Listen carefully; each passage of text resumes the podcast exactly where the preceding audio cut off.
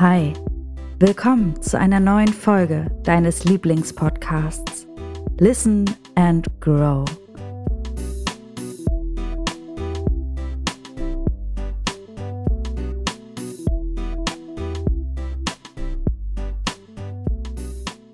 Ich weiß nicht, hatte ich schon erwähnt, wie froh ich bin, dass ich wieder eine Stimme habe? mein Gott, wie viel hängt an einer Stimme. Also die ist für uns so selbstverständlich, dass wir sie haben und nutzen können, in laut und leise, im Singen und Rufen und ähm, ja, und auf einmal hast du nur noch die Stimme in deinem Kopf, wenn diese Stimme in deinem Körper weg ist. Also, ich bin so dankbar dafür, dass sie wieder da ist und ich euch hier die Ohren voll quatschen kann. Genau. Ähm, das ist aber gar nicht mein Thema. Das kam mir jetzt gerade nur noch mal so spontan.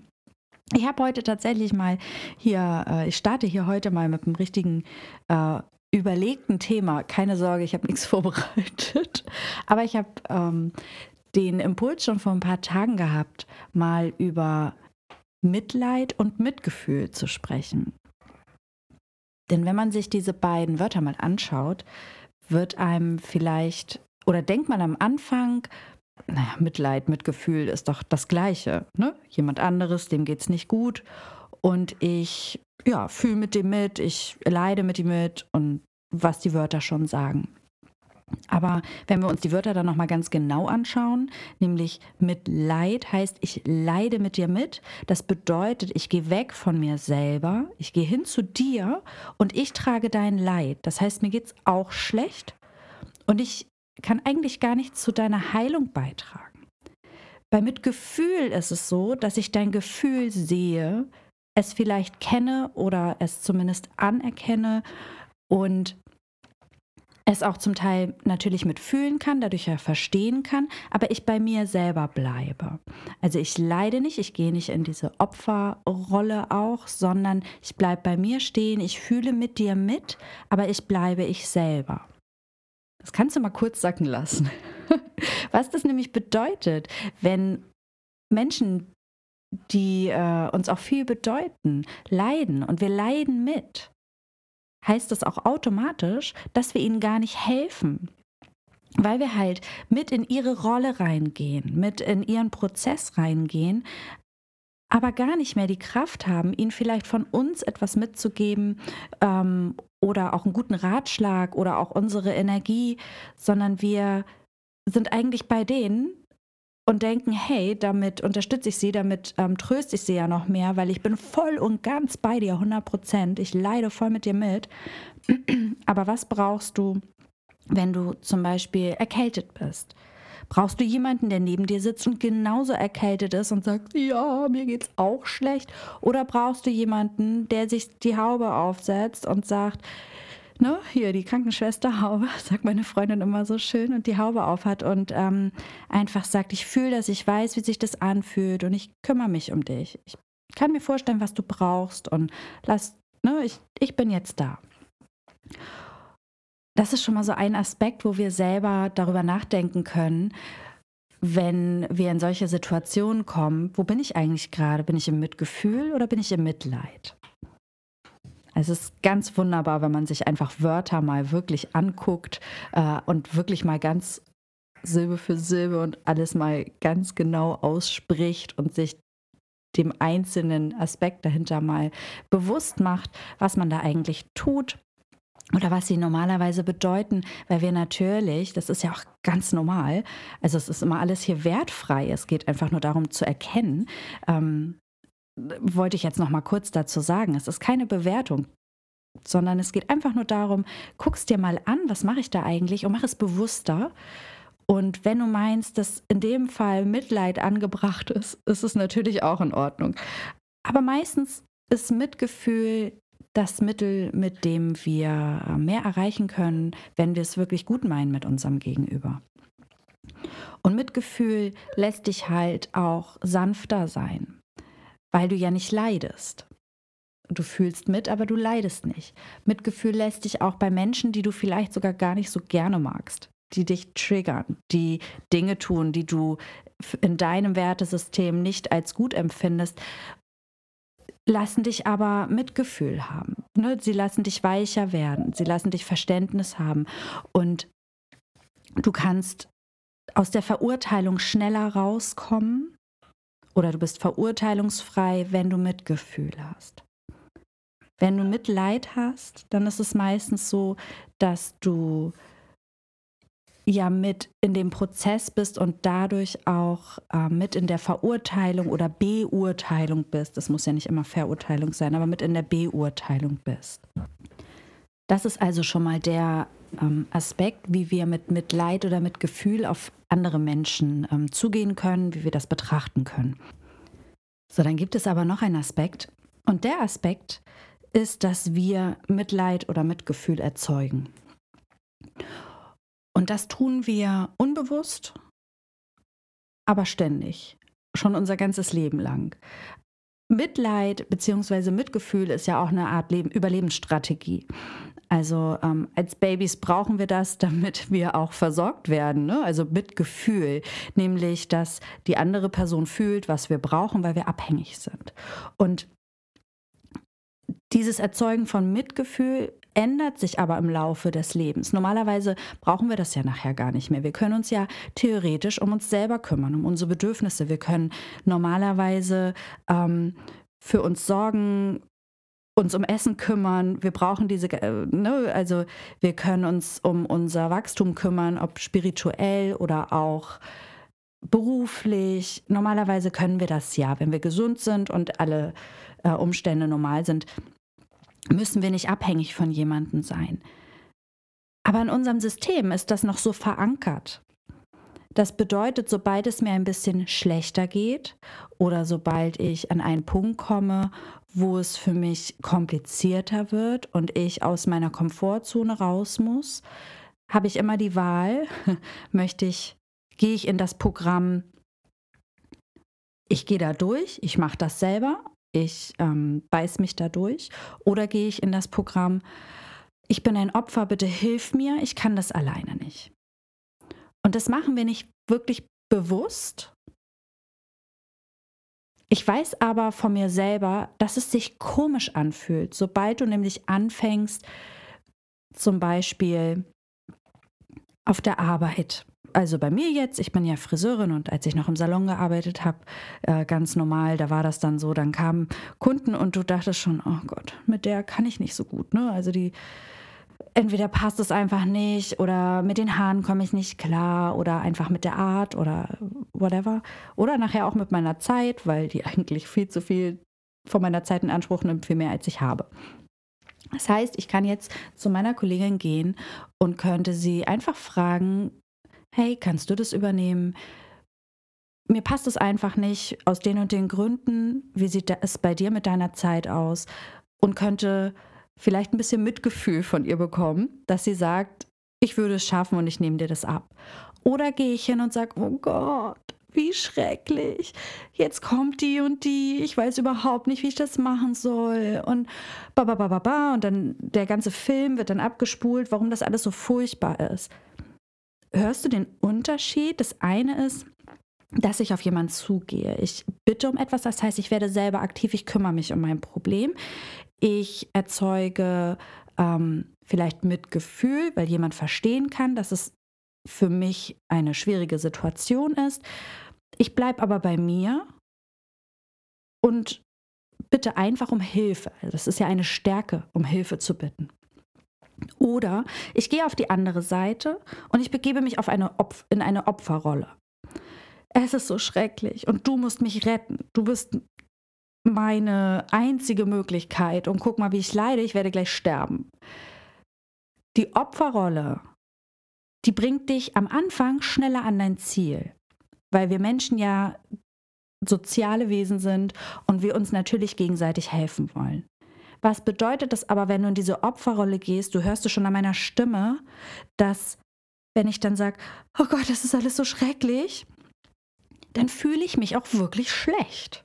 Dann habe ich nicht nur ein kleines Problem, das ich lösen muss, dann habe ich dabei auch noch richtig schlechte Emotionen. Das bedeutet auch, dass ich mit dieser Kundin, zum, in diesem Fall mit dieser Kundin, immer noch stärker diese schlechte Emotion verknüpfe und auch mein System sagt, hey, das ist ja ein guter Weg, ich gehe schneller über Mitleid, dann kriege ich, dann kriege ich das von außen und mir wird geholfen.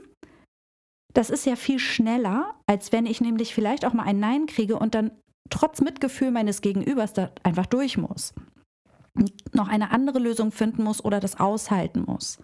Und dann vielleicht sich daraus wieder was Neues ergibt. Dass man zum Beispiel zu dieser Kunde nämlich sagen müsste, wissen Sie,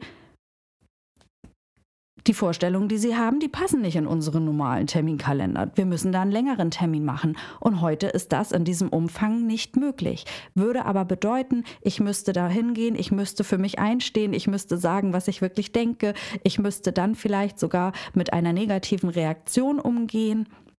Es könnte aber auch ganz viel Gutes kommen. Und zwar, dass die Kundin sagt, Wissen Sie, das merke ich auch jedes Mal und das wäre mir viel lieber, weil dann haben wir auch wirklich Zeit. Ich zahle gerne 10 Euro, 20 Euro, whatever mehr. Das könnte alles daraus resultieren, dass ich zwar Mitgefühl bekomme, aber mir mein Problem nicht abgenommen wird. Daraus werde ich wachsen, daraus werde ich größer werden. Oder ich habe halt Glück und die Kollegin übernimmt das und die Kundin und die Kollegin, die harmonieren total gut und dann haben wir auch wieder eine Gewinnsituation. Und zwar, dass es für alle in Ordnung ist und du trotzdem noch bei dir selber geblieben bist oder du gehst halt in die Opferhaltung. Deine Kollegin sieht dich aber auch als Opfer. Das heißt, du bist schon mal ganz unbewusst, alles auf einer extrem unbewussten Ebene, aber du bist dann direkt mal ähm, die, die nicht belastbar ist, die labil ist, die nichts hinkriegt und so weiter. Und du siehst dich dann auch selber so. Und wenn du dich dann selber so siehst gehen, verurteilst du dich meistens auch dafür oder fühlst dich schlecht. Und du fragst dich, warum fühle ich mich denn immer so schlecht? Ja, weil du für dich selber kein Mitgefühl hast. Du hast du erzeugst Mitleid, weil du für dich selber kein Mitgefühl hast und weil du ähm, versuchst oder weil deine, dein Fluchtweg diese Opferrolle ist diese unbewusste Opferrolle ist. Ganz klar will ich nochmal sagen, das machen wir ja nicht bewusst. Wir gehen ja nicht hin und sagen, oh, heute habe ich aber gar keine Lust zu arbeiten. Ich jammer jetzt hier ein bisschen rum und dann werden die das alle für mich tun. So ist das ja nicht. Also es mag vielleicht ähm, Menschen geben, die das tun. Es mag vielleicht auch in den Augen anderer so sein, dass die denken, dass manche das tun. Ich, ich persönlich glaube aber, dass wir das alle selber gar nicht wollen, dass uns auch Menschen so sehen. Was dann aber der nächste Step ist, wenn du dich in diese Opferrolle selber begibst und immer nur auf Mitleid aus bist, es ruft den Gegenpol. Denn da, wo ein Opfer ist, muss auch ein Täter sein. Es hört sich immer, Täter ist natürlich so ein krasses Wort, aber es, es gibt ja auch schon diese Mini-Verletzung.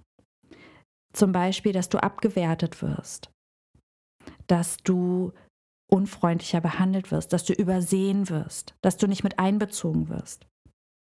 Das resultiert daraus, dass du dich als Opfer präsentierst. Und wenn du dich dann dahinstellst und ganz oft regelmäßig immer wieder ausstrahlst, ich bin ein Opfer, ich kann das nicht, Hilfe, Hilfe, Hilfe, ich bin völlig überfordert und ich komme alleine hier nirgendwo mehr raus und eigentlich geht das alles gar nicht, dann wirst du natürlich die Menschen auf den Plan rufen, die dich auch so sehen, das so akzeptieren. Du strahlst das ja auch voll aus, volle Kanne. Und die dann sagen, okay, alles klar, sie kann ja auch nichts. Warum sollte ich ihr tolle Aufgaben geben, wichtige Aufgaben geben, die ein bestimmtes Timing haben oder ähm, eine Kundin XY, die ähm, sehr nett, aber sehr anspruchsvoll ist. Du könntest diese Kundin wahrscheinlich bedienen. Du würdest dir das vielleicht sogar selber zutrauen, aber es traut dir keiner mehr zu, weil du vorher dich selber schon so abgewertet hast. Und dein Selbstwert auch nach außen in deiner Ausstrahlung schon so weit unten ist, dass du keine Chancen mehr hast, da auch mal wieder für voll genommen zu werden. Du kommst natürlich, kommst du da raus, aber das dauert dann natürlich auch ein bisschen. Also du, da kann man total dran arbeiten, alleine schon, wenn man anfängt, das zu switchen. Dann zu sagen, okay, ich brauche Hilfe, aber ich brauche kein Mitleid. Ich brauche Mitgefühl, aber ich brauche kein Mitleid.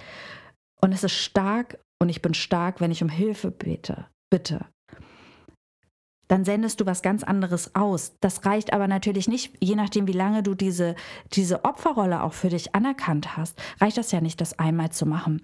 Du musst das selber glauben. Aber es ist ein, ähm, ein Übungsprozess, es ist ein Lernprozess und es wird, du wirst von Mal zu Mal dir selber mehr glauben, für dich einstehen. Und dann wird es immer ein paar geben, die das immer wieder versuchen. Das sind so richtige schöne ähm, Arschengel, könnte man sie nennen, die sich in deinem Leben so tummeln, die dir immer wieder den Spiegel vorhalten und immer wieder sagen, ach ja, du bist selbstbewusst? Ich teste das mal kurz. Bist du immer noch selbstbewusst, wenn ich das und das mache?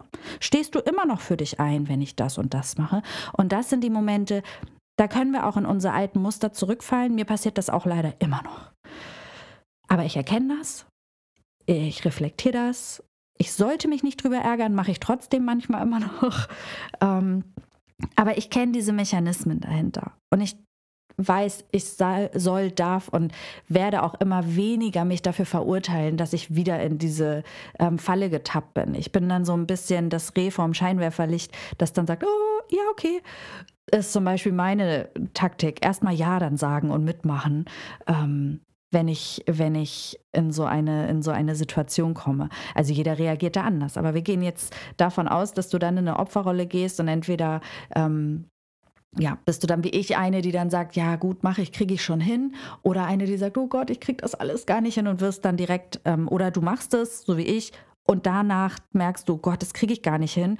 Und dann gehst du halt ähm, in deine Opferrolle zurück. Also dieses Muster ähm, fängt dann nochmal an. Wenn du das aber erkennst und wenn du das Prinzip dahinter verstehst, was das auch nach außen für eine Auswirkung hat und dass du halt durch eine Opferrolle Täter auf den Plan rufst, nämlich Menschen, die das immer wieder testen und gucken, wie weit können sie bei dir gehen. Und auch das passiert ganz oft ganz unbewusst es gibt ja auch manchen Leuten einfach erstmal das Ego, für das Ego ein gutes Gefühl, wenn sie über jemandem stehen. Das Ego ist ja so unsere, ja, wie soll man jetzt das Ego beschreiben in, einem Satz, ohne hier die Zeit zu sprengen? Ähm, ich sage jetzt erstmal, das Ego ist ja unser kleiner Schatten, der uns immer begleitet. So eine kleine Person, die äh, auch gerne mal sehr, sehr groß wird und sich vor uns stellt und so tut, als wäre sie wir und ähm, das sich am besten fühlt, wenn es anderen schlecht geht und dadurch halt auch diese Täterrolle gerne nimmt, wenn jemand anders im Opfer ist. Und die, jeder von uns hat dieses Ego. Ähm, es ist nur die Frage, wie schnell du das erkennst und wie gut du es ähm, auf seinen Platz verweisen kannst. Und natürlich wird es immer mal wieder die Oberhand gewinnen und es wird sich immer mal wieder in irgendein anderes Gewand schmeißen und so tun, als wäre es total nett und lieb und will dir nur helfen. Und deswegen kannst auch du, wenn du nicht gerade Opfer bist, auch zum Täter werden. Und auch da müssen wir natürlich hinschauen. Jetzt kannst du einfach mal bei dir selber schauen, wann habe ich Mitleid und wann habe ich Mitgefühl. Und wann erzeuge ich Mitleid und wann erzeuge ich Mitgefühl. Und wenn du da jetzt einfach mal schon mal vergangene Situationen, die schwierig waren, reflektierst oder wie lange du auch schon mit bestimmten Menschen immer in diesem Ping-Pong-Spiel bist. Die Person haut immer oben drauf. Wie gibst du dich dieser Person gegenüber? Und wie siehst du dich selber in dieser Situation? Da kann man echt super viel auch selbst reflektieren. Ansonsten macht es in einem Gespräch natürlich immer Sinn, einfach mal mit jemandem, der nicht wie soll ich das jetzt sagen? Also deine beste Freundin sagt vielleicht, wenn sie selber auch gerne in so einem Modus ist, oh Gott, der, die ist so bescheuert. Du hast recht. Aber normalerweise brauchst du natürlich Menschen, die dich gut reflektieren können, die mit dir ganz ähm, objektiv an die Sache rangehen und einfach mal sagen, ja, okay, wie warst du da, wie war das? Und gerade wenn du jetzt vielleicht mal über dieses Thema Mitgefühl und Mitleid nachdenken möchtest, auch den Fokus mal bei bestimmten Situationen, die du so in deinem Leben hattest, die für dich schwierig waren, vielleicht immer noch dir anhaften, die mal anguckst und sagst, okay, wie war eigentlich die Rollenverteilung? Mal ganz, als wenn du einen Film gucken würdest, ganz objektiv. Da können schon Freunde, die da auch so ein bisschen so ticken, helfen oder Coaches, Da gibt es so tolle Möglichkeiten und tolle Menschen. Genau, und das sind zum Beispiel Dinge, die wir auch bei einem Kurs im Wundern machen. Einfach ja, in diese Reflexion gehen. Und das finde ich daran auch so wertvoll. Und da wird auch sehr, sehr viel das Ego angesprochen und äh, auf seinen Platz verwiesen. Und über das Ego werde ich garantiert nochmal eine eigene Folge machen. So, ich hoffe, dass du heute ganz viel Mitgefühl mit dir hast, wenn du darüber nachdenkst, wie viel Mitleid du schon für dich selber ähm, eingefordert hast oder wie stark du schon so in der Opferrolle hast und dass du dich dann jetzt ganz toll um dich selber kümmerst, damit ähm, du gesehen und gehören, gehört wirst von der wichtigsten Person, nämlich von dir selber und wünsche dir einen tollen Start in die Woche.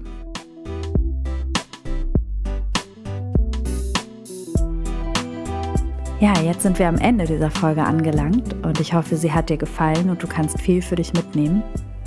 Und wenn es so ist, würde ich mich total freuen, wenn du mir einen Kommentar hinterlässt, eine gute Bewertung und vor allem das Allerwichtigste, teil diesen Podcast und abonniere ihn für dich selber. Und wenn du noch ein bisschen mehr Input von mir haben möchtest, dann findest du mich auf Instagram unter nadja-noll oder du besuchst mich einfach auch mal auf meiner Homepage unter www.listenandgrow.de. Ja, und jetzt wünsche ich dir einfach nur noch einen richtig tollen Tag. Und ich freue mich, wenn du das nächste Mal wieder dabei bist. Bei Listen and Grow.